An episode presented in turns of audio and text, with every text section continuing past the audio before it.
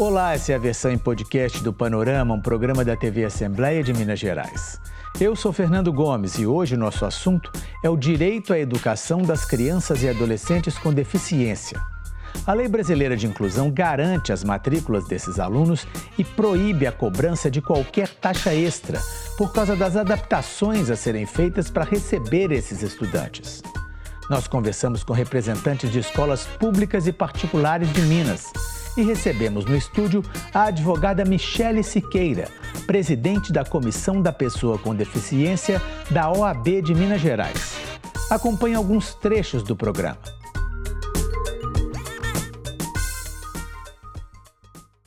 Eu queria começar te perguntando o seguinte: no passado a gente tinha uma, não, sei se eu posso dizer uma divisão ou uma opção por, de, de determinadas pais ou, ou, ou, pessoas que, né, que, que lidam com crianças e adolescentes com deficiência, de matriculá-los nas chamadas escolas especiais ou classes exclusivas, em que eles ficavam ali todos né, reunidos no mesmo local, e de uns tempos para cá vem crescendo muito o número de alunos matriculados nas escolas regulares, ou seja, alunos com deficiência matriculados em escolas regulares junto com outros alunos. Enfim, eu queria saber como é que se deu um pouco essa transição da maioria hoje dos alunos estarem nas escolas regulares e se é um consenso de que isso é a melhor opção ou ainda há quem defenda a, a colocação desses alunos em escolas especiais. Como é que que é essa situação? Então, desde 96 com a LDB, as pessoas com deficiência já têm o direito de estar nas escolas regulares, as escolas comuns, né? E antes, as famílias preferiam colocar em escolas especializadas exatamente por causa dessa demanda específica, que ali existiam profissionais de saúde e existiam profissionais de educação. Com a inclusão da Lei Brasileira de Inclusão, né, 13146 de 2015, as famílias hoje elas têm um, um, elas ficam mais à vontade de colocar na escola comum, exatamente porque a lei obriga que a escola comum ela tenha as adaptações necessárias e todo o suporte e um sistema educacional inclusivo para todas essas pessoas. Ou seja, é um direito da pessoa com deficiência estar na sala comum com todo o suporte adequado. Infelizmente, ainda temos muitos desafios. Não são todas as escolas que cumprem a legislação. Logo quando a publicação da lei em 2016, as, as escolas particulares ajuizaram uma ação direta de inconstitucionalidade para questionar um artigo da lei, né, um inciso que garantia que as escolas particulares elas têm que ofertar o apoio profissional de apoio à uhum. educação sem cobrar nada por isso aos pais. E eles questionaram porque eles não acham justo fazer o pagamento. Claro que essa adinha ela foi é, arquivada, porque eles não tiveram é, a procedência dela e continua a Lei Brasileira de Inclusão obrigando ao suporte e adequação necessária. Então, lá no artigo 28, tem todos os direitos. Tem lá direito ao apoio, currículo adaptado, material, adaptado, PDI, que é tão importante, que é o Plano de Desenvolvimento Individual. É uma análise e um planejamento realizado entre a escola, o corpo pedagógico, as famílias e os profissionais aqui de fora que acompanham essa criança, que vão criar ali técnicas para que essa criança se desenvolva, né? Essa criança, esse adolescente que está na escola, se desenvolva e tenha as melhores oportunidades, assim como as demais crianças e, e pessoas nas, nas escolas. A Secretaria de Estado de Educação, segundo a representante, adota vários procedimentos ao receber as crianças com deficiência nas escolas estaduais aqui de Minas. Quem explica então é a Superintendente de Políticas Pedagógicas da Secretaria, a Graziela Trindade. Vamos ver. A Secretaria de Estado de Educação, ela já tem regulamentada a política é, destinada ao atendimento dos estudantes, público-alvo da educação especial, na perspectiva da educação inclusiva. Então, nós temos todo o cuidado de organizar a rede, e quando eu digo organizar, eu digo pensar a formação continuada desses professores, a seleção desses professores, não é? Na rede hoje, a gente conta com profissionais especializados para dar todo o apoio e suporte aos professores e demais profissionais da escola no atendimento desses estudantes que têm necessidades educacionais especiais e que se configuram como público-alvo da educação especial. Nós contamos com um conjunto de serviços e esses serviços é, nós chamamos de atendimento educacional especializado. E aí ele é disponibilizado né, para os estudantes público-alvo da educação especial, considerando as suas necessidades e especificidades.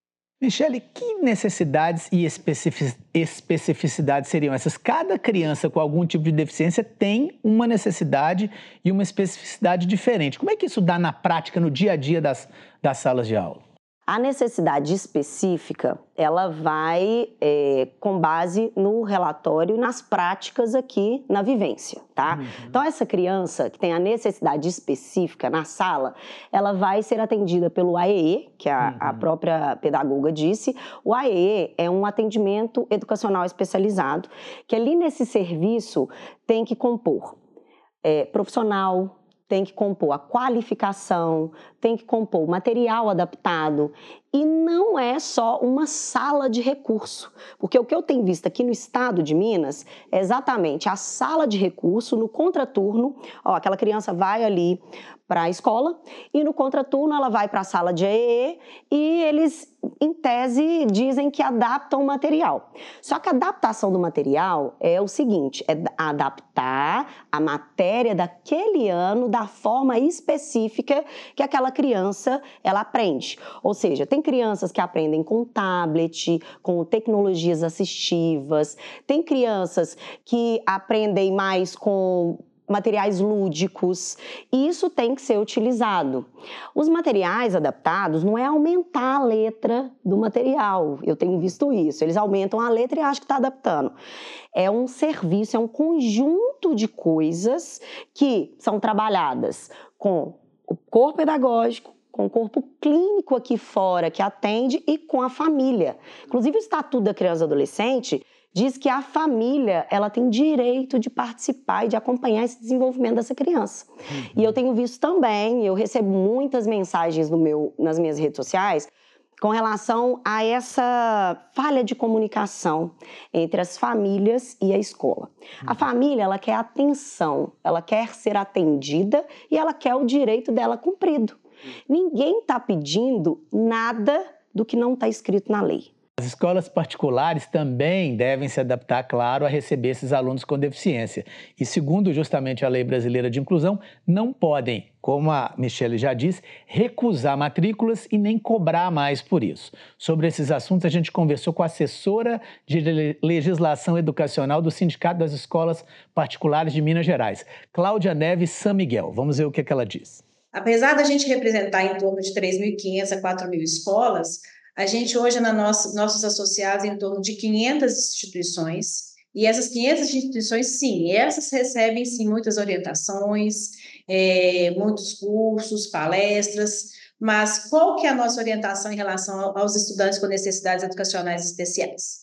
Nossa orientação é um acolhimento à família, acolher todos os estudantes para conhecer as suas demandas, conhecer as suas necessidades específicas e quando se trata da educação especial, o público da educação especial, nossas escolas já sabem que as matrículas são compulsórias. Então não existe a princípio, a princípio a possibilidade de recusa. Só que é bom ressaltar que essa questão aí da recusa ou não da matrícula, do nosso acolhimento, a gente tem uma legislação que estabelece o nosso número, nosso número de estudantes por turma, independente se é um estudante com necessidade educacional especial ou não, e a gente também tem que obedecer uma metragem de uma sala. Então, nossa orientação é que os estudantes públicos de educação especial eles têm prioridade em relação aos demais estudantes, né? Eles são a matrícula, ela tem que ter essa prioridade. Não existe nenhuma previsão de cobrança de taxa extra. né? A mensalidade é o mesmo valor para todos os estudantes, não existe a cobrança porque o estudante tem uma necessidade educacional especial. Então, a escola tem que fazer uma previsão de custo ao final do ano, quando for fazer o seu ajuste de mensalidade. Bom, ela coloca ali justamente o que a gente colocou em relação à lei. Não pode cobrar mais, não pode recusar a matrícula, mas, segundo ela também coloca, não são todas as escolas que acompanham isso pelo. Enfim, o que, é que o pai deve fazer quando acontece um caso de uma recusa de matrícula, por exemplo? É a única é, é, opção é a justiça? Não, então, o primeiro passo é essa família ter uma negativa. Não é a, a diretora, a escola, é, por meio de WhatsApp, fala: olha, você não tem direito à matrícula porque a, a, a metragem da minha sala não recebe o número tanto de aluno. Não existe isso não pode negar a matrícula. Se a escola, as demandas que eu recebo são assim: eu tive na escola, eu mandei um e-mail para a escola falando que eu precisava de matrícula. Quando a escola ficou sabendo que era uma criança com deficiência, ela negou a matrícula, falou que já não tinha mais vaga. Então, essas justificativas de metragem e de número de alunos por sala não pode ser justificável para negar a matrícula para pessoa com deficiência. Eu já vi isso acontecer na prática, tá? A gente está caminhando para o finalzinho. Eu queria que você deixasse justamente um recado para os pais né, de crianças que têm deficiência, que precisam ser. É, é, estar na escola, precisam de aprender, desenvolver as suas potencialidades. O que, que você diria para eles? Olha, eu tenho uma frase que você vai guardar no seu coração também para você levar para todos os lugares, que a inclusão vire rotina. Eu quero que um dia a gente não precise ir para a justiça para garantir o que é política pública. Então, essa família tem que saber que ela não está sozinha, que tem muita gente lutando por ela, fazendo a diferença na vida dela e tentando mudar a cabeça de juiz, cabeça de diretor de escola, porque é só quando a gente tiver essa conscientização toda é que nós vamos ter uma, uma sociedade verdadeiramente inclusiva. Esse foi o podcast do Panorama, produzido pela TV Assembleia de Minas Gerais. O programa completo sobre o direito à educação das crianças e adolescentes com deficiência você acompanha no portal da Assembleia, almg.gov.br/tv. Apresentação Fernando Gomes. Produção Helena Câmara. Edição Leonora Malar e edição de áudio Jean Miranda.